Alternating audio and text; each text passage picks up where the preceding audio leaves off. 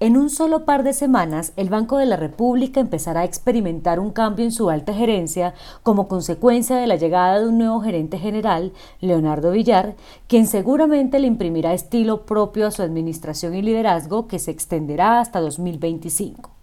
Es de esperar que el economista lleve sus propias figuras a la entidad y que la haga evolucionar a otra etapa de desarrollo mucho más digital y tecnologizada. Su llegada estará acompañada de una obvia renovación de algunos codirectores que renunciaron y otros que serán cambiados a discrecionalidad del presidente, quien tiene la potestad de rotar esas figuras. En pocas palabras, cambios son los que vienen al interior y al exterior del banco. Claro está que lo que funciona y no tiene problemas de reputación o credibilidad no es necesario tocarlo. Viejo es el dicho, no lo pula que lo daña pero hay más inclinaciones por verdaderos ajustes. El primero es preservar su independencia. Así, todos o la mayoría de sus codirectores deban su cargo a la actual administración.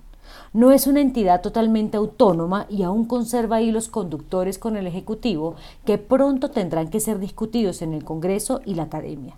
Pero es crucial que mantenga esa línea vigilada y robustecida como un tesoro por los tres antecesores de Villar, Urrutia, Uribe y Echavarría quienes mantenían buenas relaciones con los ministerios económicos y la Casa de Nariño, al tiempo que mantenían una prudente distancia que no se debe acortar y evitar que el Banco Central retroceda al siglo XIX.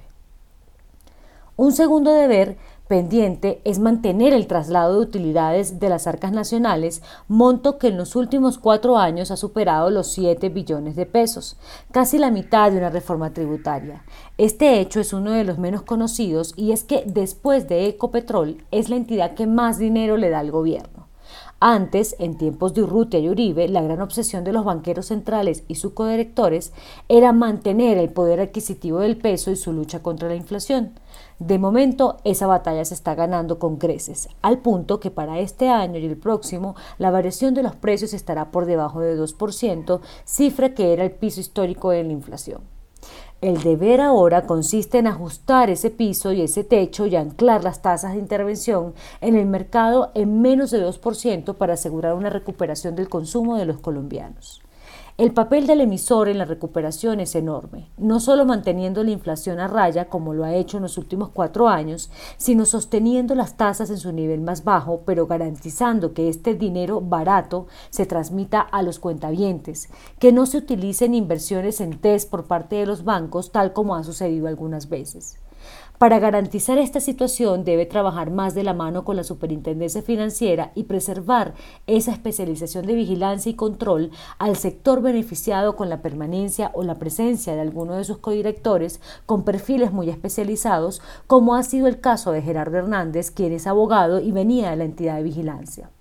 Como colofón, no sobra recomendarle al nuevo gerente que el banco es una entidad del Estado y que debe igualmente apretarse el cinturón y actuar acorde a un necesario gobierno austero.